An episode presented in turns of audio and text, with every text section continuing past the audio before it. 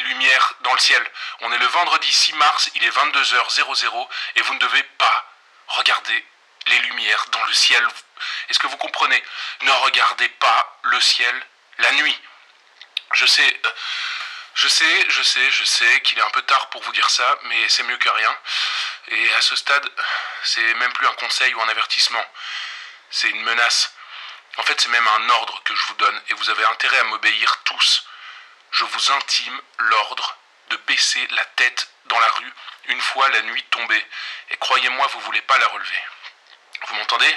Gardez les yeux au sol, ravalez votre fierté de coq et regardez par terre. Tracez votre route comme un zombie et putain de bordel de merde, ne vous arrêtez pas avant d'être rentré chez vous. C'est clair? Je crois que je peux pas être plus clair. Merde. Commencer Il s'est passé euh, pas mal de choses hier après la fin de l'émission. Je m'apprêtais à aller dormir après mon 37e café, mais euh, le téléphone a sonné, quelqu'un m'a appelé en urgence et en panique.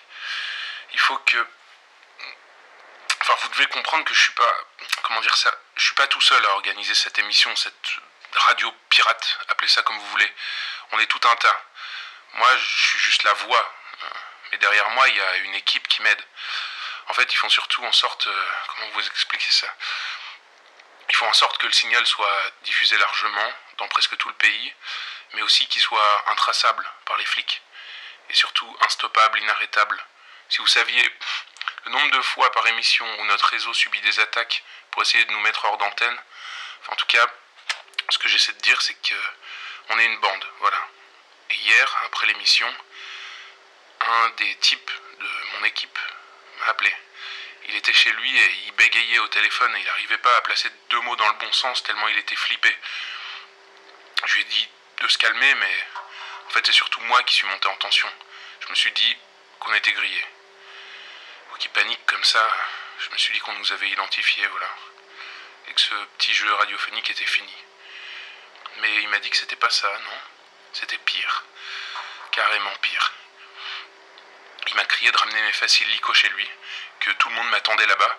Du coup, j'ai chopé mon manteau, j'ai couru comme un galérien jusqu'à chez lui, j'ai ouvert la porte sans frapper et j'ai déboulé tout suant dans son salon en crachant mes poumons de vieille euh, asthmatique fumeur. En arrivant, j'étais prêt à tout entendre, même la pire des nouvelles. Mais j'ai rien entendu, non. À la place, j'ai vu. J'ai vu ce qu'il y avait dans le salon. Il y a un petit jeune dans notre équipe, euh, un petit blond sympa, qui fait jamais de vagues et qui a rejoint notre projet il y a pas longtemps. Un mec brillant, tranquille, l'œil vif, mais qui parle jamais pour rien dire. Ce petit blond était attaché sur une chaise et tous les autres se tenaient debout autour de lui. Personne parlait. Quand je suis entré, ils m'ont regardé comme si quelqu'un venait de mourir, avec dans le regard qui mélange la honte à la stupeur. Par terre, il y avait plein d'objets éclatés, des meubles renversés, et je me souviens une grande traînée de sang qui allait de la porte jusqu'au blond sur sa chaise. J'ai voulu poser une question, mais j'ai compris que ça servira à rien. Je me suis approché, ils se sont écartés sans dire un mot. Sur la chaise, le blond avait un, ruban de scotch qui lui fermait la bouche et une corde enroulée autour des poignets et des chevilles. Il bougeait pas. Enfin, son corps bougeait pas, mais ses yeux me suivaient. Il avait un œil au cocard et la lèvre éclatée, mais surtout, dans ses yeux, il y avait quelque chose de cassé, quelque chose de sale, de rouge. J'ai pas demandé aux autres qui lui avait éclaté la tronche. J'ai pas non plus demandé pourquoi il lui avait fait ça. J'ai dit un truc du genre il y a un problème avec ses yeux. Les gars ont acquiescé. Un d'entre eux a dit c'est comme ça qu'on peut les reconnaître. Par les yeux. J'ai failli demander reconnaître qui? Reconnaître quoi? Mais j'ai pigé tout seul. J'ai dit, c'est à cause des lumières. C'est sorti tout seul. Et un des gars a répondu tout bas Il faut pas regarder les lumières dans le ciel. Un autre a ajouté Il était plus lui-même. Et un troisième type a dit en me regardant, avec un espèce de rictus de dégoût sur la gueule, une phrase dont je me rappellerai toute ma vie. Il a dit Ça vient de commencer. Merde, mon. Pardon, mon téléphone n'arrête pas de vibrer depuis tout à l'heure. Faut vraiment que je réponde. Je. Continuerai l'histoire après une petite pause musicale, ok? Et euh, je, sais même pas ce que je vais vous faire écouter, j'ai rien prévu. Pardon, je, suis un peu à l'ouest. En même temps, je revois les yeux de ce blond sur sa chaise. On essaie, à notre échelle, de pas se laisser éclater la gueule ou fondre le cerveau par ce monde minable fait par des minables. Cette saloperie totalitaire et mécanique qui nous enlève notre âge et nous endort. Et le petit blond, ce jeune mec d'à peine 20 ans, lui non plus, il, se laissait pas faire. C'était un de ceux qui courbent pas les chines. Un de ceux grâce à qui la partie n'est pas encore jouée, les jeux sont pas faits. La défaite n'est pas inéluctable. Merde, ça y est, je sais ce qu'il nous faut comme musique. A tout de suite, je reviens.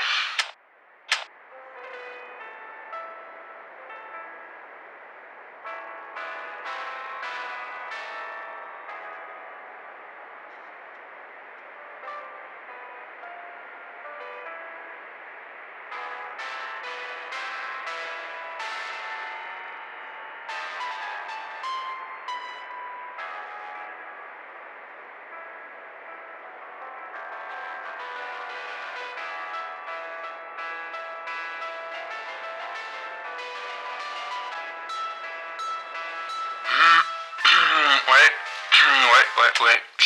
Petit malentendu. Euh, on vient de me faire un genre de rappel au règlement par téléphone, voilà. Une remontrance, comme on dit. Apparemment, depuis tout à l'heure, je donne un peu trop d'infos qui pourraient nous faire identifier, trop de détails. euh. Donc, euh, voilà. J'arrête là mon histoire. Et c'est peut-être mieux comme ça. Bref, je passe au courrier, l'histoire s'arrête là. Je ne regardez pas les lumières, c'est tout. Je peux pas vous en dire plus pour l'instant. euh, Je suis désolé. Demain, peut-être. euh, Je sais pas. Bon, virage à 180 degrés. Courrier numéro 1, allons-y. Ok. Mathilde, marche en famine. Salut Mehdi, cela fait plusieurs jours que je t'envoie des courriers en espérant que tu en liras un en direct. J'espère que ce sera pour ce soir, gagné. Je suis contente que ton émission connaisse un tel succès, mais je reste quand même mitigée. J'aimais bien quand on était peu à t'écouter au tout début, ça me donnait l'impression d'être privilégié, l'impression de te connaître mieux que les autres. Aujourd'hui, ce n'est plus le cas. À ce propos, j'ai appris l'autre jour que tu n'étais pas le seul à faire ça. On m'a dit que des types avaient lancé une émission qui ressemble énormément à la tienne en France, au Royaume-Uni, en Italie. Coup, je me demandais, est-ce que tu les connais? Je te souhaite tout le meilleur pour l'émission de ce soir. Bisous, à la prochaine, Mathilde. Mathilde. Merci pour tes encouragements, Mathilde, et pour ce gros bloc de texte que tu m'envoies. T'étais inspiré. Par contre, moi, je le suis moins. Euh, ouais. Je vais te décevoir, mais euh, non. Pour ce qui est des autres radios, je suis pas au courant. Mais en tout cas, ça m'intrigue ce que tu me dis, donc euh, je vais me renseigner. Et puis, plus, Mathilde. Lettre suivante. Pas de nom, pas de signature. Allez, c'est encore toi, pas vrai? La minute frisson de chaque soir, le compte à rebours. Alors, bonjour Mehdi, je sais où tu habites. Bingo, j'en étais sûr.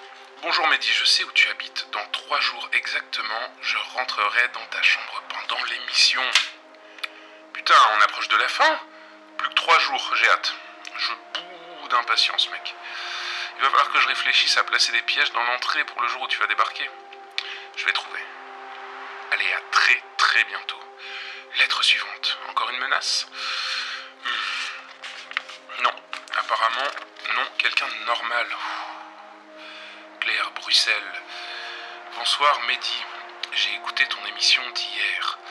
Je voulais simplement te remercier pour l'histoire à propos de ton frère. Merci pour ta sincérité, ton honnêteté quand tu parles de ce que tu ressens et de tes accès de colère. C'est salutaire. Ce monde devient froid, nous devenons insensibles. Il ne faut pas craindre ce qu'on ressent, il faut l'embrasser pour que cela puisse nous embraser. Accepter nos peurs, nos paniques et nos joies, accepter d'être brisé parfois par des choses aussi simples que l'amour. Si je t'écris ce message aujourd'hui, c'est parce que le froid s'est installé autour de moi, un froid plus mordant que d'ordinaire. Depuis la tempête, les humains que je côtoie autour de moi semblent de moins en moins humains, de plus en plus étrangers à tout. Je ne parviens pas à mettre un mot là-dessus.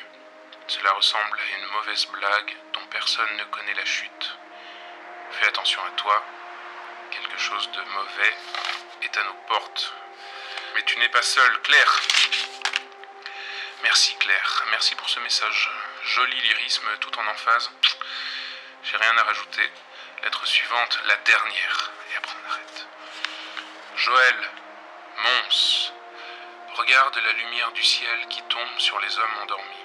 Regarde la lumière du ciel qui tombe sur les hommes endormis. Regarde la lumière du ciel qui tombe sur les hommes endormis. Ça continue comme ça. Pendant une page recto verso, il n'y a que cette phrase. Regarde la lumière du ciel tombe sur les hommes endormis. En boucle. Comme un disque rayé. Bon. Je crois que ça y est, on peut passer en alerte rouge. Le monde est en train de devenir cinglé. Ok, j'arrête pour aujourd'hui. On se retrouve demain. Faites attention à vous, vraiment. Gardez la tête froide. Et n'oubliez pas l'ordre que je vous ai donné. Salut